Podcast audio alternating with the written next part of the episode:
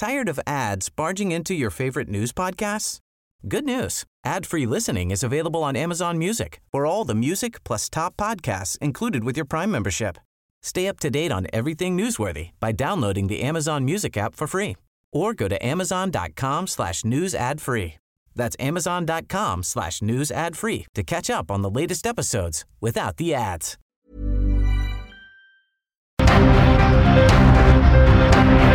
Heraldo Media Group presenta Periodismo de Emergencia con Hiroshi Takahashi, Arturo Rodríguez y Brenda Ruiz. Con las reglas del oficio. Comenzamos.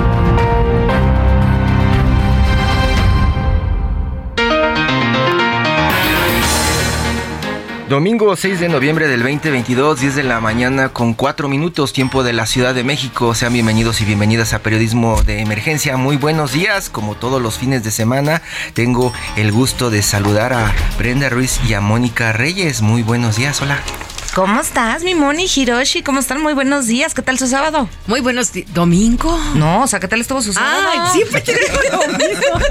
Siempre me agarras en curva. Ah, no, el sábado bien. Hoy noticias y noticias y noticias. ¿Y no paran?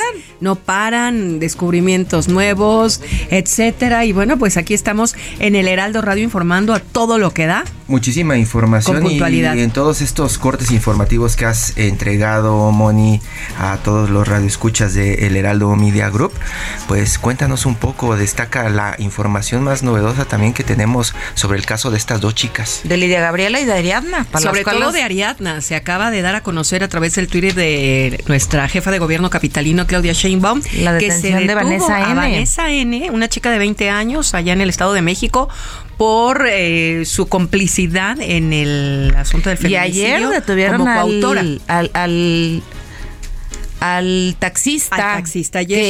que, de la unidad que subió Lidia Gabriela y de la cual tuvo que aventarse por el miedo de Fernando N por el por el pavor que le dio que tuviera que estuviera tomando otra ruta. Otro rumbo y acelerado. Pero, ya me confundieron, coche. vayan por partes, porque estamos hablando en las noticias de dos chicas Ariadna. y están cruzando la información. La primera, Ariadna N, bueno, pues les estaba comentando que se acaba de dar a conocer que se detuvo a Vanessa N, de 20 años de edad, de ahí en el Estado de México, como presunta autora, coautora intelectual de la muerte de, de Ariadna. Del feminicidio de Ariadna. Y esta chica es la que eh, de pronto Y- y estaba Lidia en la investigación. Gabriela, ah, pero sí. primero, eh, esta chica es la de la investigación en Morelos. En Morelos, sí, De- claro. después de que la fiscalía salió con la ridiculez de que lo hackearon y, y borraron todos los tweets donde decían que, que Pero, Ariadna. pero ¿qué pasó?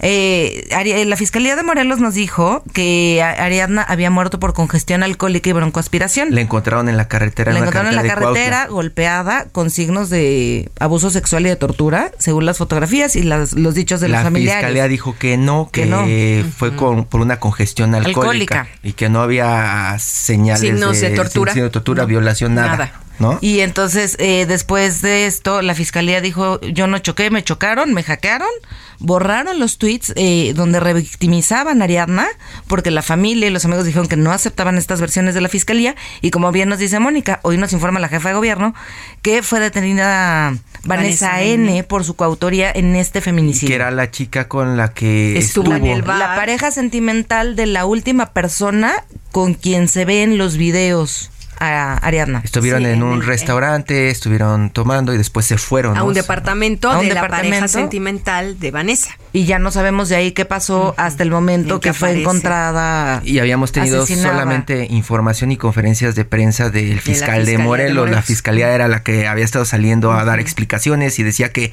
nada pasaba y que era un caso probablemente de congestión alcohólica. alcohólica, de re- una revictimización brutal. Eh, la Fiscalía de Morelos suelta el caso y es la Fiscalía de la Ciudad de México quien da a conocer los avances en este caso, porque ya la Fiscalía de Morelos se lavó las manos y hasta sus tweets de revictimización borró. Y es otra línea de investigación Así ahora. es, ahora se abre otra, da un de giro total. ¿Sí? ¿Y la otra chica? Lidia Gabriela, también que en paz descanse, toma un taxi, eh, eh, van por la calzada Ignacio Zaragoza, el taxista se desvía de la ruta, comienza a acelerar, tome- eh, toma el carril de, de alta velocidad y le pide que lo baje, la baje. Cuando ve que no la baja, siente tanto miedo que se avienta, se golpea la cabeza y lamentablemente pierde la vida. Pero le escribe a su novio en el Inter porque le está comentando que, le quieren cobrar de más.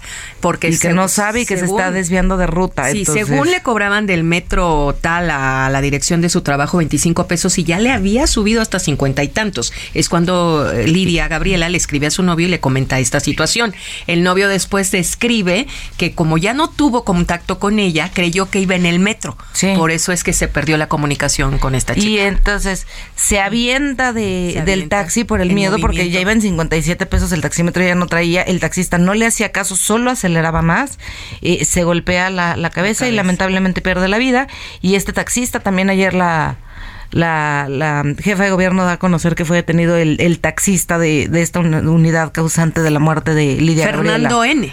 Fernando N. Fernando N. Y de pronto, no sé ustedes, pero eh, la parte de la confianza de la ciudadanía acá, eh, al menos en la Ciudad de México, con el transporte público, pues de pronto eh, comienza a generar muchísima discusión. Es la discusión que está en este momento en todas partes, restaurantes, charlas de café, en las casas, porque la indefensión que en este momento se presenta para las mujeres, principalmente cuando quieren ir a comer o cuando quieren salir por un trago o cuando simplemente necesitan salir de su trabajo y tomar un taxi.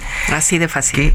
bueno, antes de entrar al aire lo platicábamos, Giro, tú y yo, que yo te decía que ayer eh, decidí salir con unos amigos en, en la noche y, y, lo pensaba, salgo o no salgo porque tengo que tomar un Uber. Entonces ya te lleva hasta esa miedo de decir, híjole, me, me subo un Uber sabiendo que voy a llegar entera, o sea, claro. es, es, es un pavor constante en el que vivimos. Eh, yo sé que muchas, muchos hombres pensarán que somos exageradas, pero cuando vemos las noticias todos los días y vemos que cuando algo pasa y hay estupideces como la de la Fiscalía de Morelos de revictimizar y de salir con versiones absurdas, pues más miedo nos da. Y es una psicosis. Y de pronto también esto, esto afecta a los taxistas que se han estado quejando tanto en los últimos años de la aparición de Uber. Uber tratando de meter controles, contratando gente hasta del FBI para llevar sus sistemas de seguridad, para tratar de ofrecer viajes más seguros y aún así tenemos miedo. Y de pronto los taxistas luego se preguntan por qué ya nadie quiere hacer uso de sus servicios. Veamos lo que pasó con Lidia Gabriela. O sea, yo, yo en lo personal soy incapaz absolutamente de tomar un taxi a la calle por miedo. Tú y miles, millones de personas que habitan en la Ciudad de México, ¿no? Claro, y no todos tienen la posibilidad de un auto, ¿verdad? Que también no vas tan segura a veces. No, pero bueno, es un poquito más. O sea, en ningún lado estás, o sea, como mujer en todos los lugares sentimos miedo. Claro que sí. En pues vamos, México vamos, sentimos Vamos al futuro próximo. Este es el contexto de donde arrancamos. Futuro próximo con las reglas del oficio. La reforma electoral seguirá dominando la agenda esta semana, que inicia con marchas contra la propuesta presidencial, así como con discusiones de distintos sectores, posicionándose principalmente en contra de los cambios al sistema electoral. La polémica de la semana se pondrá intensa con el anuncio de que el martes de Jaguar, show de la gobernadora de Campeche, Laida Sansores, estará dedicado a Ricardo Monreal, quien por su parte dedicará su propio show el miércoles del León al dirigente nacional de Morena, Mario Delgado. Hay, elecciones intermedias en Estados Unidos, lo que mantiene la atención en la agenda internacional y si bien se trata de un tema relevante, no será el único. En Brasil, las protestas se mantienen por las acusaciones de fraude de los simpatizantes de Jair Bolsonaro. Además, México propone a Alicia Bárcena para presidenta del Banco Interamericano de Desarrollo, entre otros. Mucho ruido habrá en el legislativo, tanto en el Senado como en la Cámara de Diputados, toda vez que hay comparecencias de los secretarios Roberto Salcedo, de Función Pública, quien, entre otras cosas, será confrontado por el desfalco de más de 9 mil millones de pesos en Segalmex. Acude también la secretaria de Economía, Raquel Buenrostro. También cuestionados acuden el director de la CFE, Manuel Bartlett, los titulares del IMSS, Oe Robledo, y del ISTE, Pedro Centeno, respectivamente. En tanto, la semana quedará marcada por la discusión del presupuesto 2023.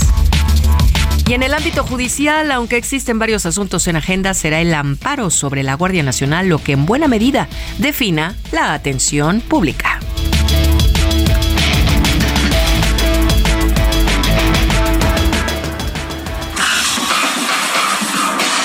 En Periodismo de Emergencia queremos conocer y compartir tu opinión. Escríbenos o manda un mensaje de voz al WhatsApp 5580 69 79 42. 5580 69 79 42 y se parte de nuestra mesa de análisis. Muchas gracias a Mónica Reyes por este futuro próximo. Estábamos platicando de dos casos que tienen al menos a la Ciudad de México conversando sobre el asunto de la seguridad. Para hablar de los recientes eh, hallazgos y declaraciones que se han dado por parte de las autoridades y de las familias, buscamos a Luis Carriles, director del diario La Prensa, el diario que dice lo que otros callan. Luis, muy buenos días. ¿Cómo te va, Muy buenos días. Muy bien, pues un poco confundido, ya era lo que estábamos platicando al arranque de este espacio que de pronto ya confunde tanta información que nos están arrojando los medios sobre el caso de estas dos mujeres que fueron asesinadas y que prácticamente continúan siendo una investigación o un misterio por parte de las autoridades. Hoy y ayer, eh, al menos la Ciudad de México ha comenzado a dar noticias supuestamente de avances en esta investigación. Ponos, por favor, en contexto, Luis, de qué es lo que está ocurriendo con estas declaraciones desde la jefatura de gobierno de la Ciudad de México. Eh, bien, bien, Hiroshi. Mira, de entrada son dos casos muy diferentes. Uno es el tema de Lidia Gabriela. Lidia Gabriela es la mujer que toma un taxi en Iztapalapa, va en, ruta, se intenta bajar eh, y al parecer el, un intento de secuestro, lo toma la ruta y se avienta ella por la ventana. Antes de aventarse por la ventana, intentando escapar, digamos, del taxista, eh, mensajea con su novio, intenta buscar ayuda y demás. Ese es un caso, e, es una, eh, digamos, ella se avienta eh, intentando evitar un secuestro o algo parecido. Ese es, ese es un caso. El otro caso, el de Ariana, es una joven que estaba en la fiesta, termina con un alto grado de alcohol donde no hay pruebas eh, de violencia sexual, física, y termina eh, botada en Morelos, ¿no? lo, lo, que lo que hemos hablado nosotros con la Fiscalía de Morelos es que no hay huellas de que es un feminicidio, sino todo indica que pues estaban en la fiesta, se le pasado, se, se pasó de alcohol y muere por una congestión alcohólica. ¿no? O sea, es una muerte en cierto grado accidental. Este, y, y lo que podría haber ocurrido es que pues, los amigos se asustan y bueno, van y botan el cuerpo a la este a la a Morelos, ¿no? Oye Luis, perdón que te interrumpa, pero ¿no te parece que está retomando esta versión de la Fiscalía de Morelos que ellos mismos ya borraron los tweets sobre la broncoaspiración y que ya acusaron de hackeo? ¿Es un poco estar cayendo en revictimizar lo que pasó con Ariadna? Eh, depende, sí.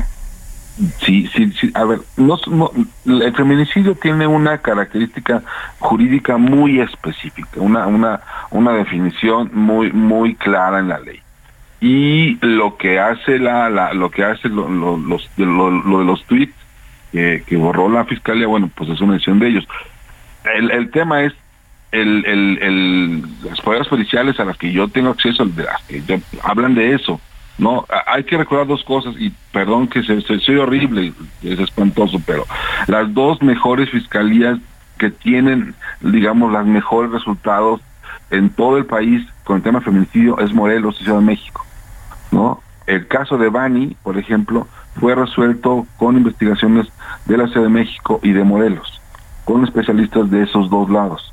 No estamos hablando de, este, de novatos en, en, este asunto. Este, la revictimización es otro tema, vamos, es como una consecuencia de, pero no fueron feminicidios y es un asunto, uno, la broncoaspiración, que es donde, hasta donde sabemos, eh, médicamente fue lo que ocurrió. El caso, el caso ahora con la información que está ofreciendo la Ciudad de México sobre la detención de esta amiga eh, cambia. Hay nuevas pruebas que, que marquen desde la Ciudad de México que hubo violencia en este caso.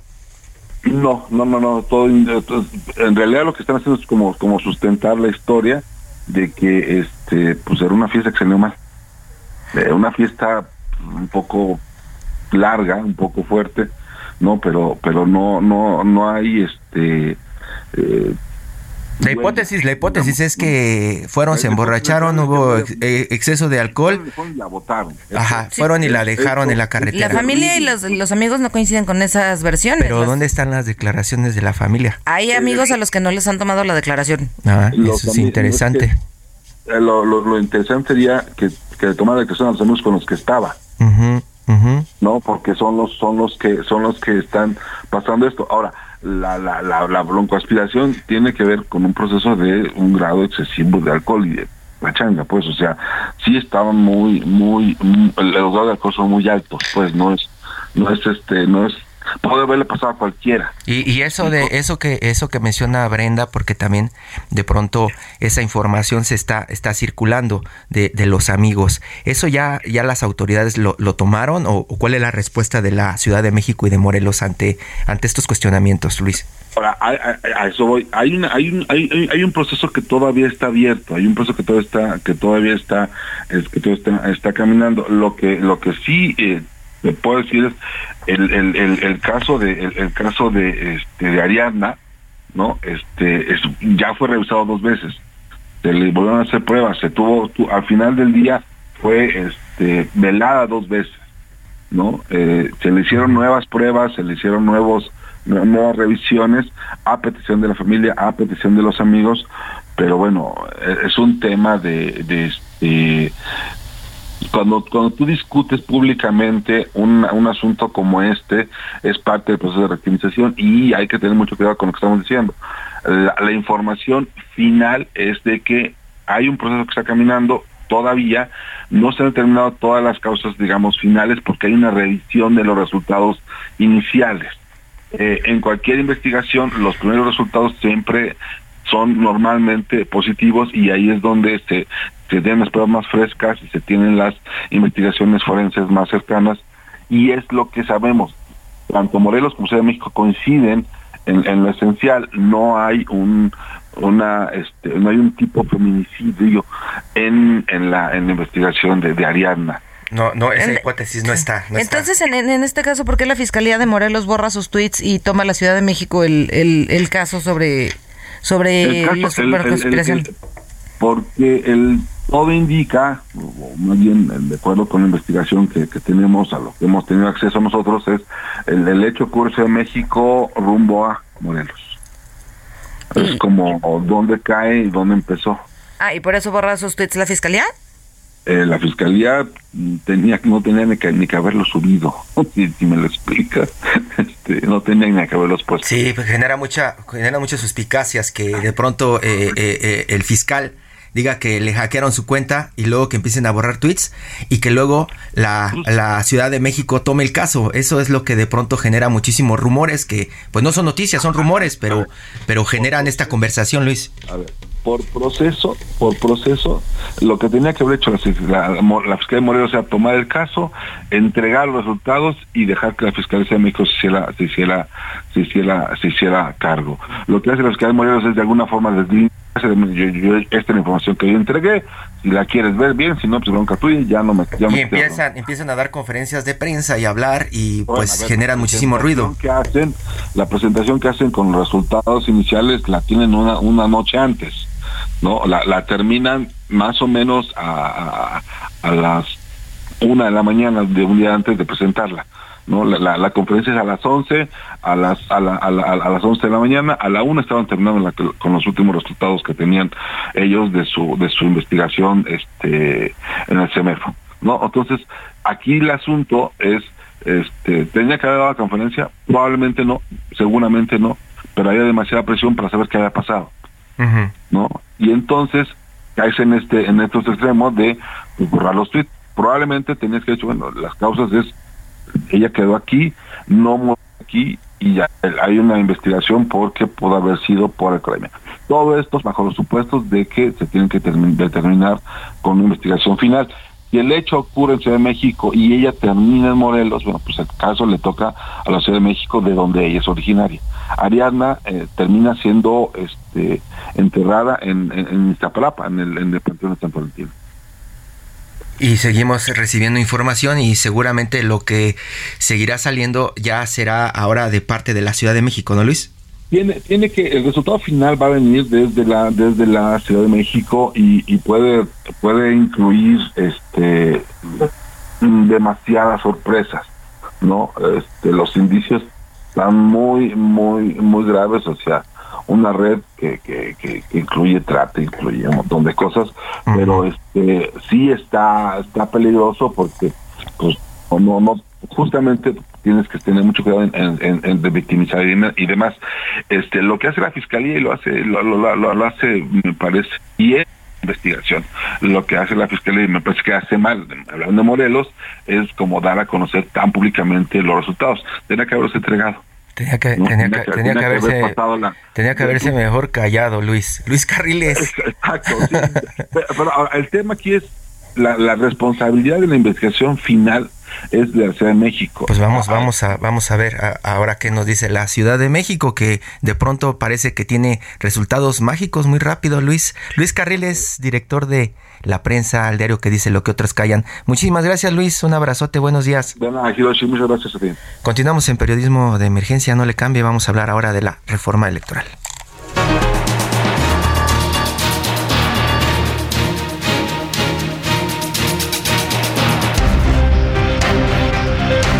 En un momento continuamos en Periodismo de Emergencia por el Heraldo Radio.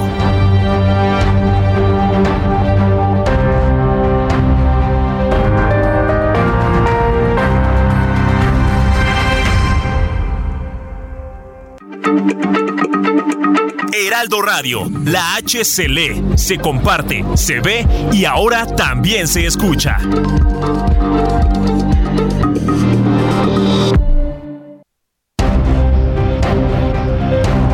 Regresamos a Periodismo de Emergencia con las reglas del oficio.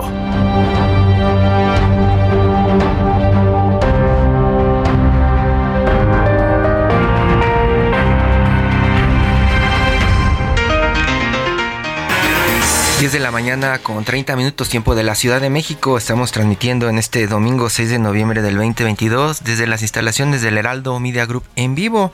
Y hoy también vamos a platicar sobre la reforma electoral que ha generado muchísimo ruido en los últimos días. Hemos estado platicando, Brenda, de cómo ha generado muchísima, muchísima rispidez el asunto de la encuesta, las declaraciones del presidente de México, Lorenzo Córdoba saliendo a quite junto con toda la gente del INE y de pronto también eso nos genera más dudas a los ciudadanos de a pie. Por eso buscamos al doctor Héctor Díaz Santana, el ex titular de la Fiscalía Especializada en la Atención de Delitos Electorales, FEPADE, y consultor electoral de las Naciones Unidas. Don Héctor, muy buenos días, qué gusto saludarlo. Dochi, buenos días, Brenda, buenos días y un saludo al auditorio. Don Héctor, cuéntenos un poco como dicen algunos analistas, se le está haciendo daño a la democracia mexicana en este momento con estas discusiones que arrancan en Palacio Nacional y que no terminan nunca? Pues mire, México es un país que se caracterizaba en América Latina y en el mundo por tener un sistema electoral de excelencia para organizar elecciones. Es decir, México tiene, y lo podemos considerar, una estructura que le permite al ciudadano ir a votar, que su voto se cuente, que se entere rápido de los resultados y que al mismo tiempo tenga certeza en el cómputo. Es un sistema en el cual eh, yo lo que les comento es de los mejores del mundo porque el 99.9 When you're ready to pop the question, the last thing you want to do is second guess the ring. At Bluenile.com, you can design a one of a kind ring with the ease and convenience of shopping online. Choose your diamond and setting. When you find the one, you'll get it delivered right to your door. Go to Bluenile.com and use promo code LISTEN to get $50 off your purchase of $500 or more. That's code LISTEN at Bluenile.com for $50 off your purchase. Bluenile.com code LISTEN. 6% de las casillas históricamente abren. O sea, como organización es de excelencia. ¿Qué pasa? México tiene una dualidad y esta tiene que ver con las condiciones de competencia política. El gran problema siguen siendo las reglas no escritas, el financiamiento ilegal, el uso de recursos públicos, el clientelismo político y ahora el tema del de, dinero sucio en las campañas políticas. ¿Qué está pasando?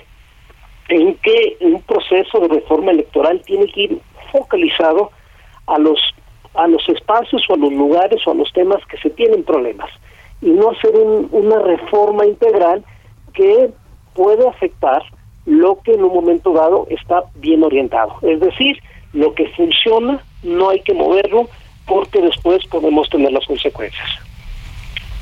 Lo que funciona no hay que moverlo, pero algunos dicen que no funciona nada, incluso ahora hacen comparativos diciendo que el sistema electoral brasileño, incluso es el estadounidense, es mejor que el mexicano. Al que se le han invertido miles y miles de millones el brasileño, por ejemplo. Y que se toma como ejemplo a veces al mexicano, ¿no? Hasta nos piden ayuda.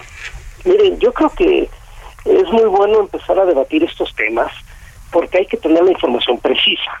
O sea, primero Estados Unidos es un sistema totalmente federal, donde cada una de los estados tiene un sistema electoral propio y una organización electoral propia, lo que lo hace bastante complejo.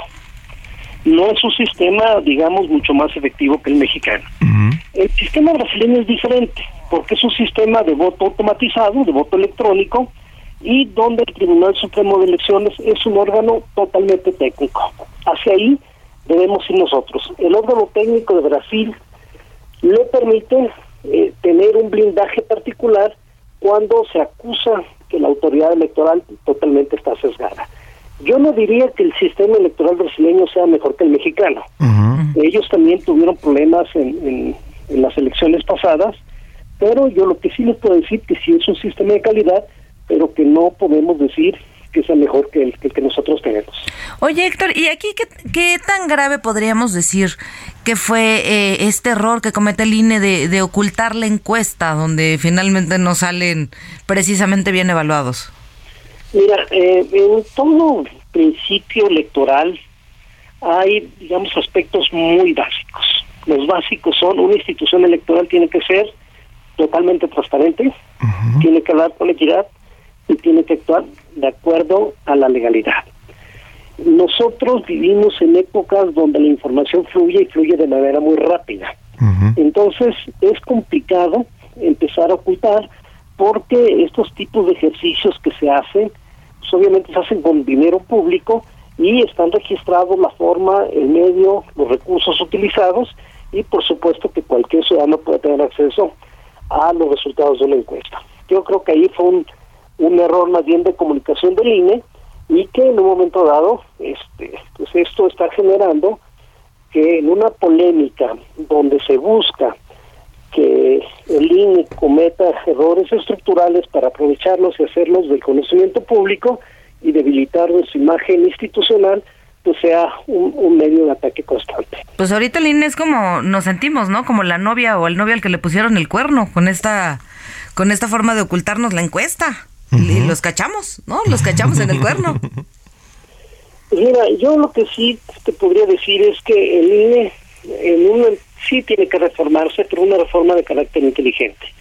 Tenemos que ir hacia una institución totalmente técnica, no política.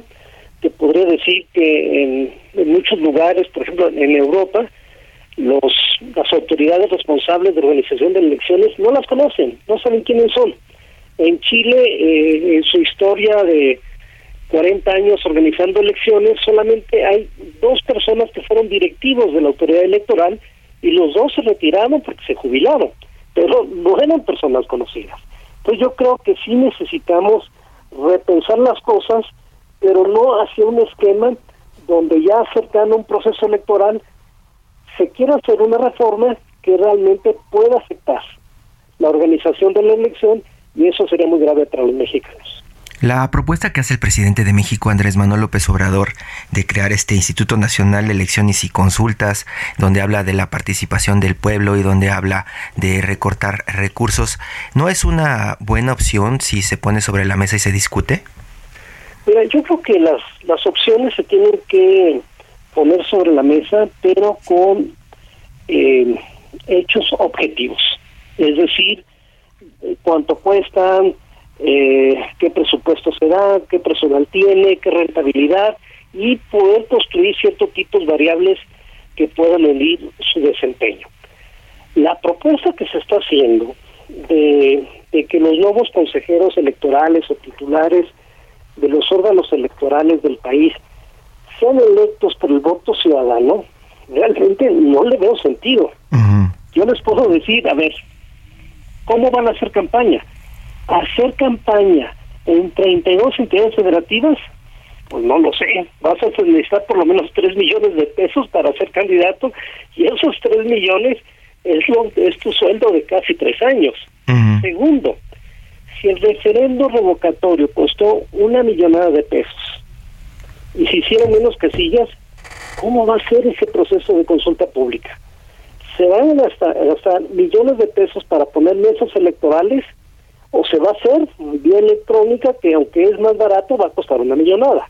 Entonces yo no veo la forma, creo que si una de las ideas es ahorrar recursos, el simple hecho de organizar una elección para poder elegir a los consejeros del pueblo, pues va a ser más costoso. No, ¿y quién los va a auditar? O sea, ¿quién va a decir eh, si se gastó de más? ¿Quién los va a monitorear? ¿Quién va a estar vigilando a los que hagan campaña para estos cargos, no? O sea, eso no está en la ley. O tú lo, has dicho y de manera precisa.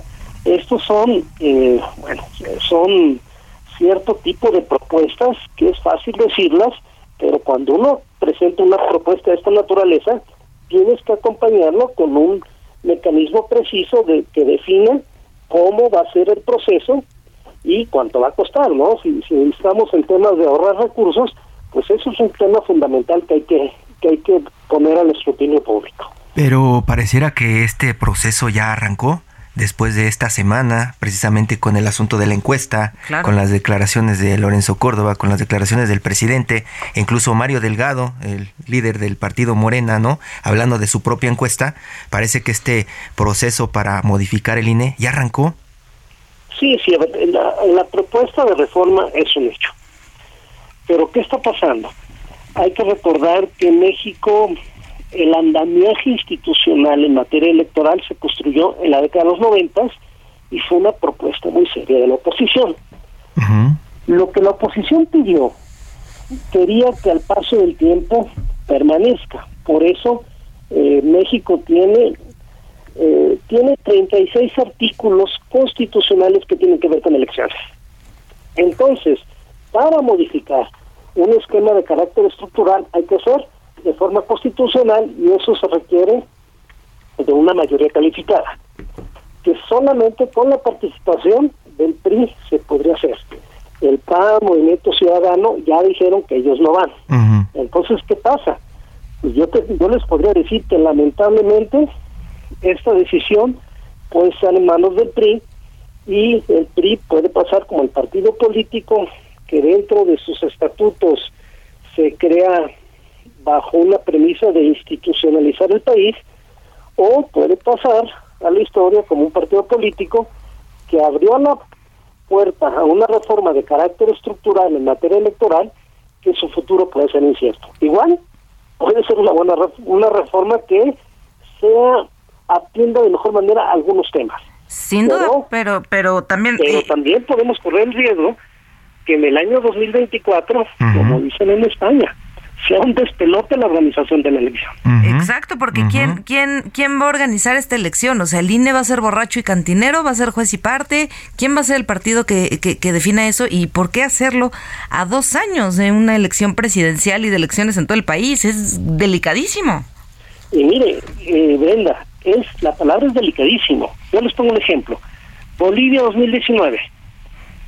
Eh, fallaron la transmisión de resultados preliminares y terminaron agarrándose a tiros en las plazas públicas. Eh, Dominicana en el año 2020 incorporaron el voto electrónico, una de cada tres urnas no funcionó y ya se andaban agarrando golpes y acusando de fraude electoral. Y si eso no fuera suficiente, pues ustedes saben que, que, que por ejemplo, en Bolivia y en República Dominicana, pues se puso en riesgo el proceso electoral y, y, y el sistema democrático en su conjunto. Y es que este proceso puede ir hacia allá, de pronto generar una percepción de, fallas dentro del INE, ¿no? Eh, la percepción ya es que es costoso, ¿no? Y de pronto desconocer su autoridad en un futuro y de pronto que se generen estos movimientos contra pues la autoridad que ya está fija. Y con el trabajo que nos ha costado creer, eh, crear la, estabilidad y la credibilidad en esta institución, que ellos mismos ahorita están abonando a que se caiga. Y miren, eh, hablaron de costo, sí, hay que decirlo, sí es costoso, sí. O sea, en México hay, en el INE 17 mil trabajadores de tiempo completo. En España, la Junta Electoral Central son 40 personas. Entonces, porque es un sistema bastante, digamos, bueno, es costoso, porque es un sistema que es simplemente el tipo de padrón electoral, el monitoreo de medios de comunicación, las comisiones que se crean para la organización de la elección. Bueno, a ver, les pongo un ejemplo. En, en Inglaterra o en o en cualquier país europeo las boletas electorales en algunos países las mandan a hacer los partidos políticos del papel más corriente. Ellos me distribuyen. En México la boleta electoral es de un papel especial de una tinta especial se imprimen en una maquinaria especial tienen códigos de barras se resguardan en bóvedas y se custodian por el ejército. Es muy costoso Oye, perdón que te interrumpa, Héctor, pero, pero el dato que acabas de dar a mí me acaba de dejar helada. 17 mil empleados. Eh, cuando las elecciones son eh, cuidadas y computadas y trabajadas, digamos, el día de la elección por los ciudadanos, que esos no cuestan. Entonces, ¿para qué necesita el INE 17 mil empleados? Es que mira, al INE le, le dan muchas responsabilidades. México es el único país de América Latina que no tenemos documento nacional de identidad. Nuestro documento nacional de identidad es la credencial del elector. En esencia, no le correspondería al INE tener un documento de esta naturaleza, y, no lo quiere... que el INE le está ahorrando al Estado. Y no, pero no lo han querido soltar porque ¿eh? no lo han querido soltar porque ya estábamos desde hace más de una década trabajando lo de la cédula única de identidad en este país y el INE se ha opuesto a que se genere porque también le van a quitar el control de la credencial. Mire, el tema del documento nacional de identidad de México tiene desde la década de los 70 y con Calderón se quiso hacer y no se ha podido. O sea, que el INE diga o no, no es responsabilidad del INE. O sea, si, si eh, el gobierno federal, que es su responsabilidad de acuerdo a la Ley Nacional de Población, de expedir el, documento nacional de identidad, lo puede hacer. No le tiene que pedir permiso al INE. Eso sí, va a costar una millonada va a costar una millonada y por ahí están atorados. Y en el asunto, mientras discutimos esto de, de la eh, del futuro de, del INE, eh, los golpes que vienen desde Palacio Nacional, usted, don Héctor, ¿Qué es lo que está viendo en el asunto de los delitos electorales mientras tanto? Porque se está hablando también muchísimo, muchísimo de cómo el narcotráfico ya está súper involucrado en las campañas en todo el país. ¿Eso hay alguien que lo pueda controlar en este momento? Pues mire, eh, algunos analistas habían dicho que con el cambio de régimen, que muchas veces los fraudes electorales los hace el régimen gobernante. Y como había un nuevo régimen que, por supuesto, tenía impedido cualquier acción que vulnerara los principios fundamentales de, del derecho a elegir, pues que simplemente no iba a ser necesario. Y mire, la FEPADE se crea en el año 94 y eh, el primer este, fiscal eh, me comentó a mí que la, vida útil de la FEPADE iba a ser la elección del 94 y la elección del año 2000. Y ya. Y después la consideraron no necesaria. ¿Qué está pasando? Elección tras elección están subiendo las denuncias por delitos electorales. Dos, es cada día más evidente en la opinión pública el tema de la influencia del dinero sucio en las campañas. Número tres, la compra y coacción del voto no se ha eliminado. Número cuatro, el clientelismo político, el conducimiento de programas sociales sigue siendo una latente.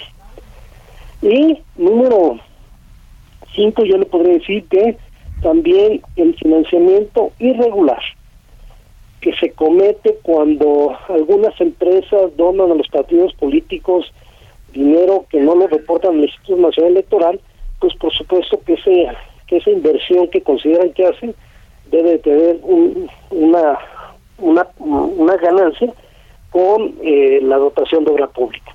O sea, hoy más que nunca necesitamos fortalecer el área de delitos electorales.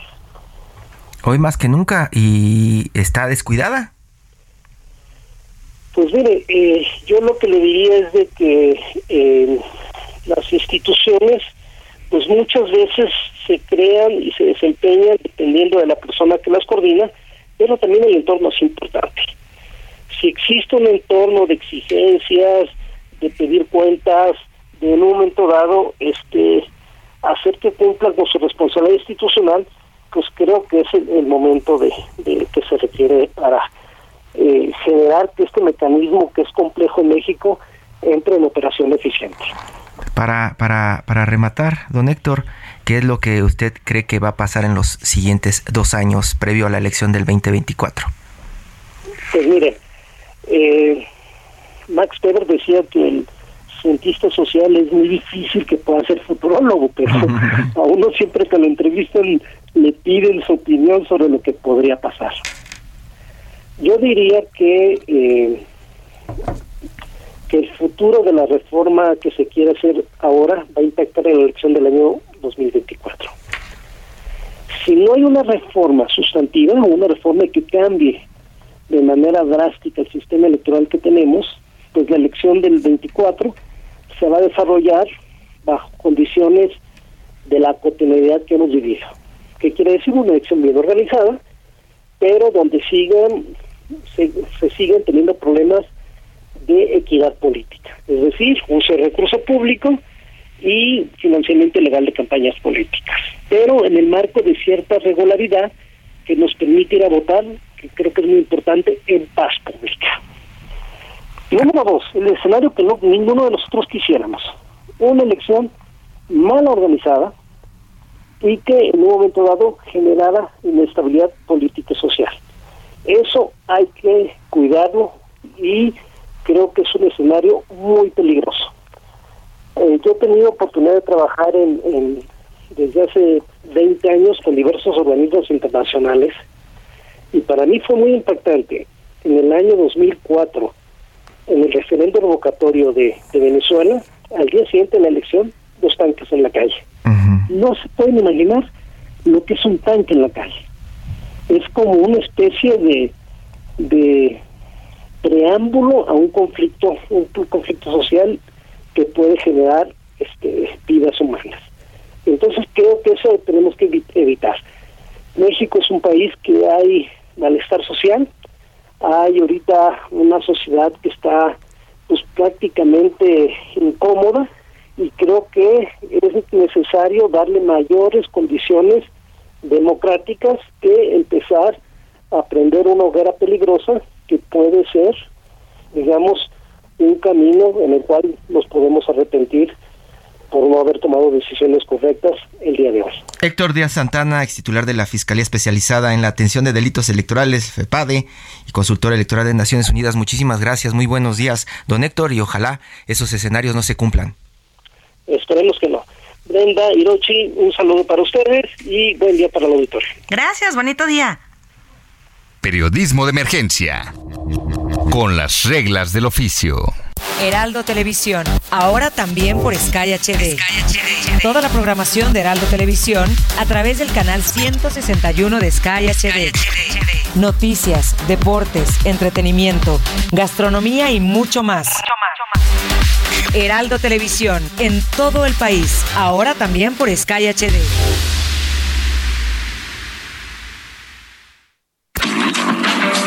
Radiolaria. Las canciones que han hecho historia con Luis Carrillo.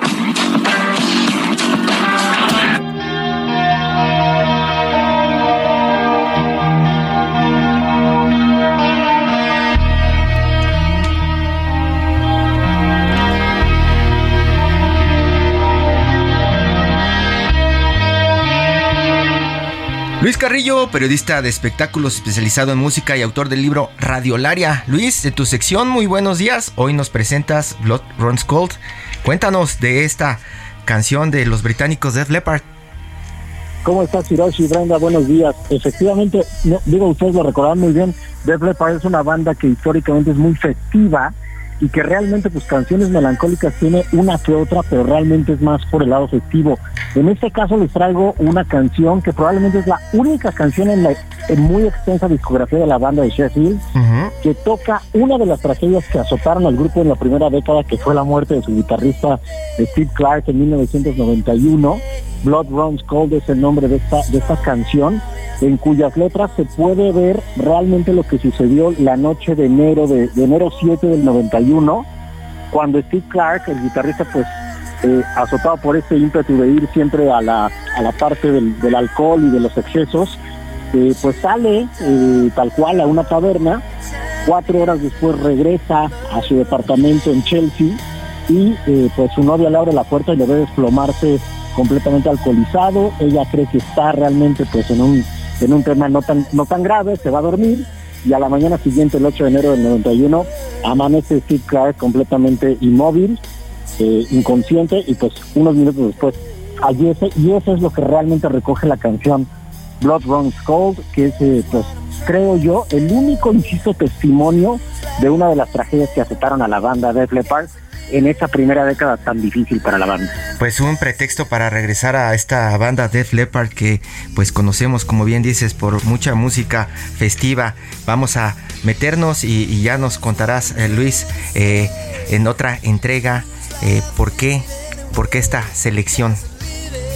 Y sobre todo Def Leppard que nos visita el próximo 18 de febrero es un, es un buen motivo para repasar la discografía de esta banda que bueno es una, una histórica del hard rock en, para, continuar con esta sangre fría. Luis Carrillo, de Radiolaria. Muchísimas gracias, Luis. Abrazo, Luis.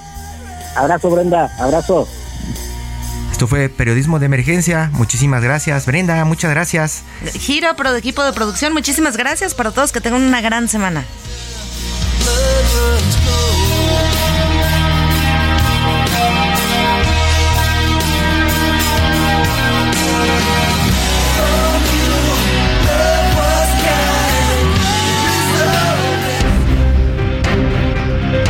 Esto fue Periodismo de Emergencia, con las reglas del oficio, en el Heraldo Media Group.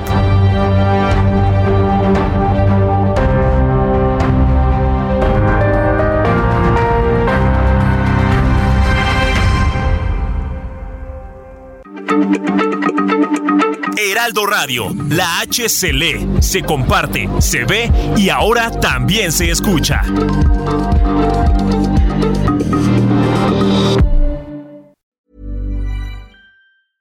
Tired of ads barging into your favorite news podcasts? Good news. Ad-free listening is available on Amazon Music for all the music plus top podcasts included with your Prime membership. Stay up to date on everything newsworthy by downloading the Amazon Music app for free or go to amazon.com slash news ad free. That's amazon.com slash news ad free to catch up on the latest episodes without the ads.